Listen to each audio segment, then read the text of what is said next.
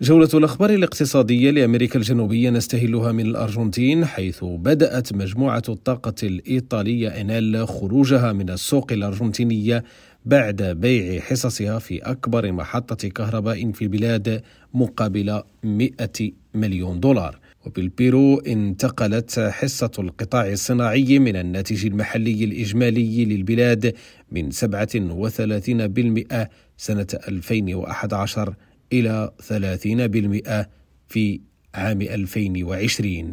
ووفقا لمركز التخطيط الاستراتيجي فإن هذا الانخفاض في حصة القطاع الصناعي يتبع اتجاها عالميا. وبالبرازيل قال الرئيس لويس إغناسيو لولا دا سيلفا إنه سيرشح الرئيسة السابقة ديلما روسيف لمنصب رئاسة بنك التنمية التابع لتكتل البريكس الذي يضم بالإضافة إلى البرازيل روسيا والهند والصين وجنوب إفريقيا. أما بالإكوادور ومنها نختم جولة الأخبار الاقتصادية لأمريكا الجنوبية فقد وصلت إلى البلاد لقاحات لتطعيم نحو مليونين من الدواجن ضد إنفلونزا الطيور حسب ما أعلنته ماريسول مولينا المديرة التنفيذية لاتحاد منتجي البيض المسؤول عن تنسيق الإجراءات ضد إنفلونزا الطيور. هشام الأكحل ريم راديو بونوس آيرس